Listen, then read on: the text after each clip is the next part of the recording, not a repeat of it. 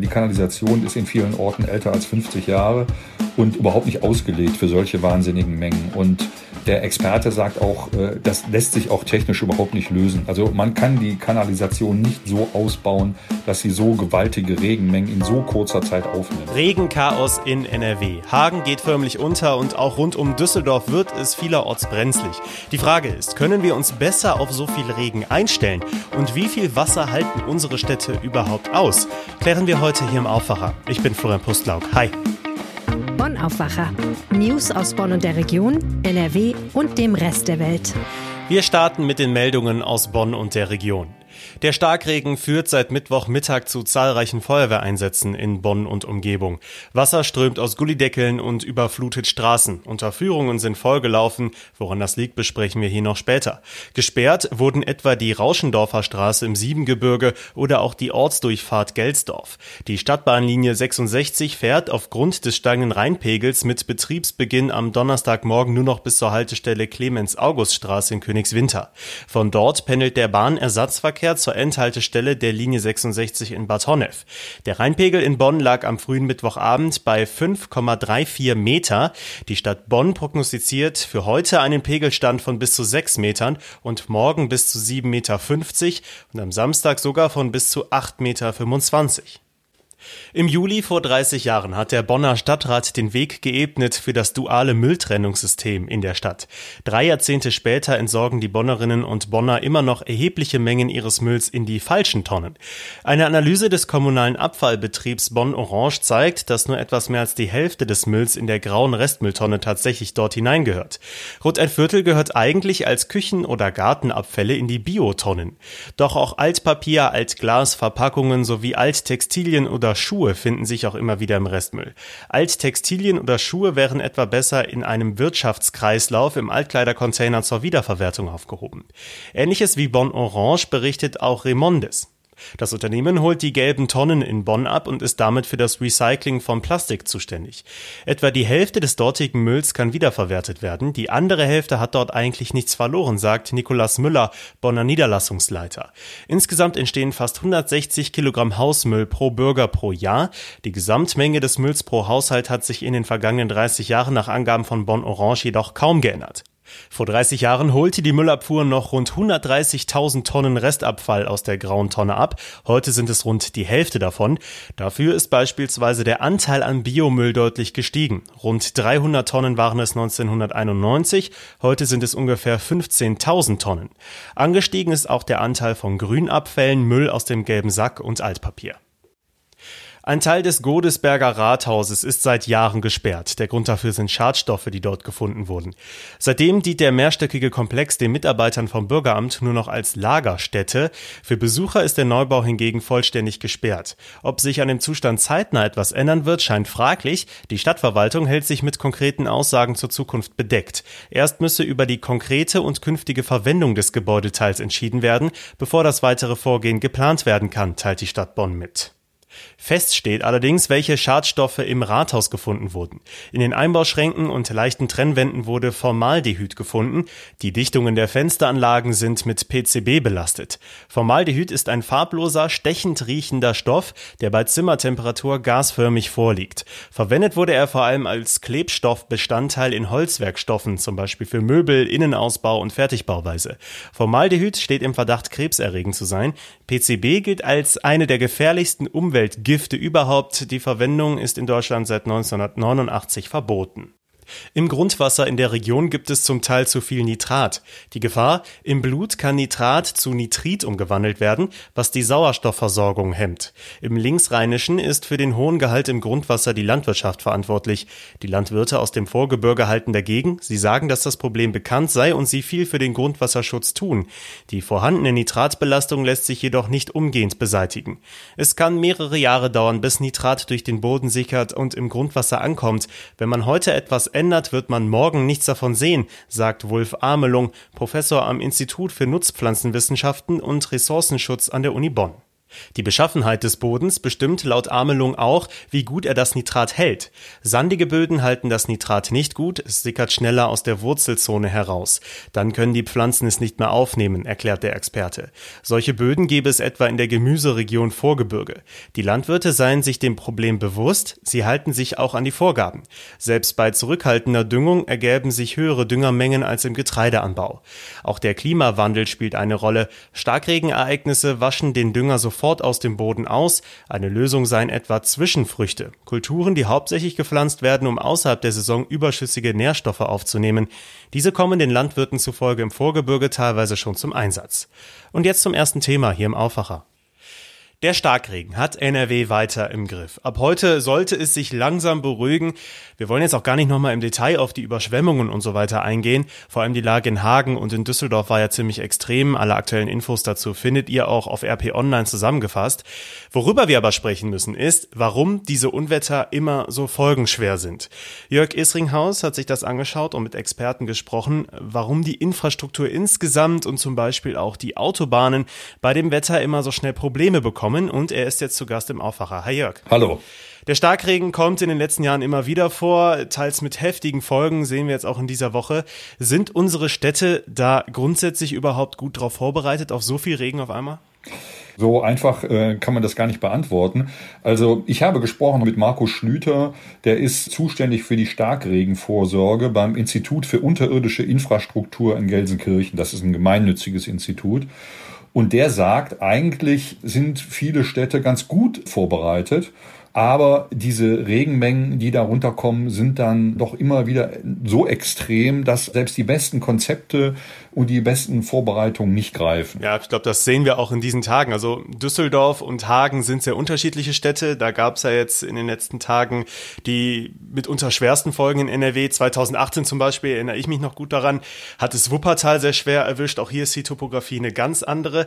Also daran sieht man, es kommt wirklich drauf an, wo es gerade besonders heftig regnet und dann, ja, ist eigentlich egal, wie es in der Stadt aussieht, es wird dann brenzlig. Ja, absolut. Topografie ist natürlich ein ganz wichtiges Stichwort. Da sind die Städte natürlich unterschiedlich aufgestellt. Dieser Experte sagt aber zum Beispiel, dass Hagen, das auch so eine schwierige Topografie hat, was Regen angeht, eigentlich top aufgestellt ist. Also die tun, haben wirklich viel dafür getan, um ihre Stadt so extrem regenfest zu machen. Und äh, dann sieht man, dass sie damit dann mit solchen Ereignissen dann doch überfordert sind. Das hat dann ganz viele Ursachen. Also ich sag mal so, zu diesen Vorbereitungen gehört es wohl auch zum Beispiel so Fließwege zu lenken, also das, das, das Wasser irgendwie über die, über die Straßen so zu lenken, dass es in Bereiche fließt, wo es nicht so, so viel Schaden anrichten kann. Man denkt immer, wenn man überflutete Straßen sieht, ist es schlecht, aber das ist per se nicht so. Eigentlich sind viele Straßen so gestaltet, also auch die haben halt so Ablaufflächen, das Wasser fließt so, soll eigentlich zu den Seiten so wegfließen, dass sie dieses Wasser auch transportieren können. Insofern sagt der, wenn man es schafft, mit dem, das Wasser über die Straßen aus diesen prekären Bereichen wegzubringen, ist es eigentlich ganz gut. Aber trotzdem, wie schon gesagt, es ist immer oft eine Frage der Menge, die dann da runterkommt. Und äh, dann ist halt auch irgendwann mal Schluss. Also ohne da jetzt zu technisch zu werden, ähm, Kanalisation, Drainagensysteme, auch sowas wie Rückhaltebecken. Muss da teilweise noch mehr gebaut werden in den Städten, wo noch nicht so viel getan wurde, wie eben in Hagen? Ja, das ist äh, nur gar nicht so einfach. Also die Kanäle oder die Kanalisation ist in vielen Orten älter als 50 Jahre und überhaupt nicht ausgelegt für solche wahnsinnigen Mengen. Und der Experte sagt auch, äh, das lässt sich auch technisch überhaupt nicht lösen. Also man kann die Kanalisation nicht so ausbauen, dass sie so gewaltige Regenmengen in so kurzer Zeit aufnimmt. Hm, die Kanäle sind dafür gedacht, einfach das Abwasser normalerweise abzutransportieren, die normalen Mengen.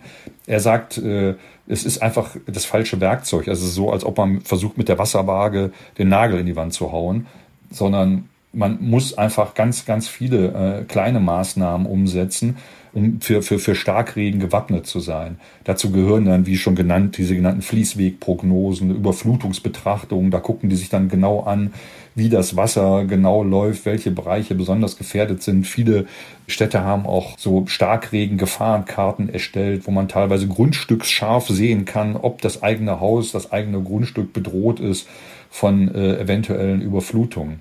Die Kanäle alleine reichen da überhaupt nicht aus und das würde ja auch noch einen finanziellen Rahmen total sprengen, wenn man, wenn man die entsprechend ausbauen wollte. Mhm.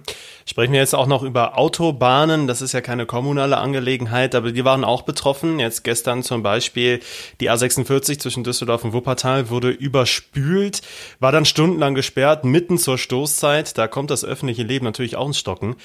Wie lässt sich das verhindern? Genau, es ist auch in den vergangenen Tagen ja immer wieder mal passiert. Die A42 war betroffen, verschiedene Autobahnen A4, A44 unter Führung. Ich habe mit dem, mit dem Sprecher der Autobahn GmbH gesprochen und der sagt, äh, das ist eigentlich immer, wenn es zu solchen Überflutungen kommt, eine situationsbedingte Angelegenheit. Das heißt, das tritt auf zum Beispiel an Baustellen, wo die Entwässerung vielleicht provisorisch ist. Das tritt auf in Unterführungen, wo Pumpen nicht richtig funktionieren. So war es, glaube ich, äh, bei der A42, da war eine Pumpe ausgefallen. Denn grundsätzlich ist das so, dass äh, diese Entwässerungsanlagen beim Autobahnbau ein ganz zentraler Aspekt sind. Dazu gehören beispielsweise auch in regelmäßigen Abständen Regenrückhaltebecken. Als Maßgabe gelten hundertjährige Hochwasserereignisse. Also Hochwasserereignisse, die nur alle 100 Jahre passieren, werden sozusagen als Maßstab genommen für diese Entwässerungssysteme. Und man sieht ja auch mal, muss man ja auch mal auch dazu sagen, dass großflächig die Autobahnen überschwemmt werden, sondern das sind ja wirklich immer nur, ich sag mal, relativ kleine Abschnitte. Das hat dann große Wirkung auf den Verkehr. Das führt dann sehr schnell zu Chaos. Aber im Großen und Ganzen funktioniert das, glaube ich, ganz gut. Ja. Ist das so auch äh, das Fazit äh, aus deiner Recherche und aus deinen Gesprächen? Man kann sich da zwar gut vorbereiten drauf, aber irgendwie müssen wir damit auch umgehen lernen, dass solche Starkregenereignisse infolge des Klimawandels halt häufiger auftreten, aber auch sehr lokal und man sich auch deswegen gar nicht so richtig darauf vorbereiten kann, flächendeckend, sondern da muss man einfach lernen, mit so Überschwemmungen umzugehen. Ja, das stimmt sicher. Man muss lernen, damit umzugehen. Aber man, ich glaube, man muss diese Vorbereitungen, diese Vorsorge auch intensivieren. Also das gilt sowohl für die Städte und Kommunen, die da einfach äh, innerhalb dieser einzelnen Dezernate, die dann innerhalb der Städte betroffen sind, die müssen enger zusammenarbeiten, ihr Wissen austauschen. Dazu gehört aber auch zu der Vorsorge, dass jeder Einzelne vorsorgt, also äh, Eigenheimbesitzer zum Beispiel gucken. Ich glaube, da muss noch eine ganze Menge passieren, da muss man sehr genau drauf gucken. Da passiert wahrscheinlich auch schon äh, sehr viel. Das kann ich natürlich auch nur bedingt bewerten. Aber ich glaube, dass sich das noch äh, intensivieren wird in den kommenden Jahren, denn wir sehen ja alle, wir erleben es ja ständig jetzt auch mit den Hitzesommern, jetzt mit den Starkregenereignissen, dass das alles immer heftiger wird und entsprechend muss man dann auch die Anstrengungen intensivieren. Vielen Dank, Jörg Isringhaus. Ja, sehr gerne. Kommen wir jetzt zu unserem zweiten Thema hier im Aufwacher. Und es geht darum, wie können wir uns in geschlossenen Räumen besser vor dem Coronavirus schützen. Wenn wir an den letzten Winter zurückdenken, dann hieß das für die Schulen und Kitas in NRW vor allem eins, Fenster aufreißen und lüften. Eine mögliche Alternative sind die Luftfilter. Ob diese wirklich was bringen, ist nicht ganz unumstritten. Trotzdem sollen sie jetzt gefördert werden. Die Infos dazu hat Kirsten Bialdiger, unsere Chefkorrespondentin für die Landespolitik. Hi. Ja, hallo. Erstmal die Frage, was bringen diese Dinger denn jetzt? Sind die sinnvoll, ja oder nein? Ich glaube, mit Ja oder Nein ist das schlecht zu beantworten. Also sie bringen auf jeden Fall etwas, das bestreitet auch kein Wissenschaftler aber sie sind nicht ein Ersatz für das Lüften. Es muss weiterhin gelüftet werden in den Klassenzimmern, wenn sie da zum Einsatz kommen, aber eben nicht mehr so oft. Und das ist schon eine Erleichterung, weil viele Klassenräume dauergelüftet worden sind im vergangenen Herbst und teilweise die Temperaturen nur noch bei 12 Grad lagen. Inwiefern sind denn die Klassenzimmer in NRW überhaupt schon damit ausgestattet? Das sind bisher nur ganz wenige. Also es gab ein Förderprogramm für Klassenzimmer ohne Fenster. Das gibt es anscheinend auch. Und Klassenzimmer mit abgeschlossenen Fenstern, weil sie zum Beispiel ganz oben liegen. Solche Programme gab es. Und es gab Initiativen von Eltern, die sich dann zusammengetan haben und solche Luft Luftfilter dann auch finanziert haben. Jetzt hat der Bund entschieden, dass er viele Millionen Euro zur Verfügung stellt, damit eben diese mobilen Luftfilter angeschafft werden können. Warum diese Entscheidung? Ja, es ist so, dass der Druck doch sehr groß geworden ist. Immer mehr Lehrer und Eltern haben gefordert, man müsse doch alles tun, damit die Schulen im September dann auch offen bleiben können. Und wir erinnern uns, im September ist auch die Bundestagswahl. Hinzu kommt die Delta-Variante, die es eben gar nicht so unwahrscheinlich erscheinen lässt, dass dann die Schulen doch zumindest teilweise wieder schließen. Und in der Situation möchte natürlich die Bundesregierung alles vermeiden, um die Eltern, die ja wirklich eine große äh, Wählerschaft stellen, zu verärgern. Und hinzu kommen noch die Lehrer. Also ist das sicher auch eine Maßnahme, um diese Wählerstimmen sich zu sichern. Aber offiziell lautet die Begründung, das Umweltbundesamt habe seine Einschätzung geändert und ähm, diese Einschätzung fällt jetzt deutlich freundlicher aus gegenüber Luftfiltern und daher könne man das jetzt eben guten Gewissens auf den Weg bringen, ein solches Programm. Was heißt das konkret für uns in NRW? Werden jetzt alle Schulen damit ausgestattet? Leider nein. Es wird wohl keine flächendeckende Ausstattung der Klassenzimmer mit diesen Luftfiltern geben. Das wäre auch deutlich teurer als die 200 Millionen, die der Bund jetzt zur Verfügung stellen will. Und da sagt zum Beispiel der Deutsche Städtetag, die Vertretung der Kommunen, man könne lüften und das Lüften würde ja auch sehr, sehr viel bringen. Und die meisten Klassenzimmer ließen sich ja auch gut durchlüften. Ich glaube, da ist auch so ein bisschen, hört man die Sorge heraus, dass da neue Ausgaben auf die Kommunen zukommen, neue Verpflichtungen zur Wartung etc., Folgekosten. Und da möchte man doch schon mal auch einen Riegel vorschieben. Und auch der Regierungssprecher in Berlin hatte gesagt, es sei ein Programm, das nur in solchen Klassenzimmern zum Einsatz kommen soll, wo dann auch wirklich keine gute Belüftung gegeben ist. Zum Abschluss nochmal die konkrete Einordnung, warum uns diese Luftfilter jetzt interessieren sollten. Warum sind die jetzt gerade in dieser Situation so wichtig? Ja, ich glaube, es ist tatsächlich die Sorge, dass wir im Herbst wieder dieselbe Situation haben wie im vergangenen Herbst. Und äh, die Kinder sind ja noch nicht geimpft. Es sind die Lehrer überwiegend geimpft, aber die Kinder haben eben ganz überwiegend keinen Impfschutz. Und dann stellt sich die Frage, was machen wir denn, wenn bis dahin die Infektionszahlen aufgrund von Delta explodieren? Es ist zwar so, Kinder haben nicht das Risiko, sehr schwer zu erkranken, aber wenn, wollen wir da tatsächlich dann sehenden Auges zu sehen, wie sich die Kinder infizieren in den Klassenzimmern möglicherweise. Also das sind so die Gedanken, die sich viele Eltern machen. Und eine Maßnahme dagegen und eben auch eine wirkungsvolle Maßnahme, wie die aller, allermeisten Forscher sagen, wären diese mobilen Luftfilter. Und dann ist es natürlich schwierig im September für eine Bundesregierung zu argumentieren, wenn die Schulen geschlossen werden, warum sie nicht alles unternommen hat. Und unter alles fallen eben diese Luftfilter, warum sie nicht alles unternommen hat, die Schulen offen zu halten. Und das ist dann schwer, dem etwas entgegenzusetzen. Vielen Dank, Kirsten Bialdiga. Ja. Wie immer findet ihr natürlich auch in den Shownotes Links zu Artikeln auf RP Online genau zu diesen Themen, falls euch das noch weitergehend interessiert. Und das wird heute auch noch wichtig. Zum letzten Mal besucht Angela Merkel als Kanzlerin das Weiße Haus in Washington. Die Beziehungen zwischen den USA und Deutschland sollen unter US-Präsident Biden deutlich verbessert werden. Am späten Abend soll es dazu auch eine gemeinsame Pressekonferenz geben, nach einem Vier-Augen-Gespräch von Merkel und Biden. Im Wuppertaler Zoo öffnet ein neues Gehege, das dem Artenschutz dienen soll, und zwar die Freiflughalle Aralandia. In einer der größten Anlagen Europas sollen bedrohte Ara-Arten sich fortpflanzen. Rund 6,4 Millionen Euro hat Aralandia gekostet. Besucher können auch über einen Weg quer durch die Freiflughalle laufen. Ein spezielles, aber für viele sicherlich nicht unwichtiges Urteil wird heute vom Bundesgerichtshof verkündet. Es geht darum, ob ein Pflegeheim eine Reservierungsgebühr von Privatversicherten von Vertragsabschluss bis zum Einzug verlangen darf. In einem Fall hatte ein Heim von einem Pflegebedürftigen bis zu dessen Einzug in der Übergangsphase rund 1130 Euro verlangt. Das Wetter beruhigt sich so langsam, der starke Dauerregen zieht ab und es lockert auf. Am Nachmittag kann sogar mal die Sonne rauskommen bei 20 bis 23 Grad. Weil es aber weiter regnen kann, drohen natürlich vor allem entlang der Gewässer, wie zum Beispiel dem Rhein, Überschwemmungen. Und auch morgen wird es nochmal sehr durchwachsen. Am Wochenende könnte es dann aber deutlich besser werden mit Temperaturen an die 30 Grad sogar am Sonntag. Und das war der Aufwacher für Donnerstag, den 15. Juli 2021. Ich hoffe, es hat euch gefallen. Ihr erreicht uns natürlich jederzeit mit euren Rückmeldungen, mit euren Vorschlägen oder Fragen an aufwacher.rp-online.de. Da freuen wir uns immer drüber. Und jetzt wünsche ich euch noch einen schönen Tag. Ich bin Florian Pustlack. Ciao. Mehr Nachrichten aus Bonn und der Region gibt's jederzeit beim Generalanzeiger. Schaut vorbei auf ga.de.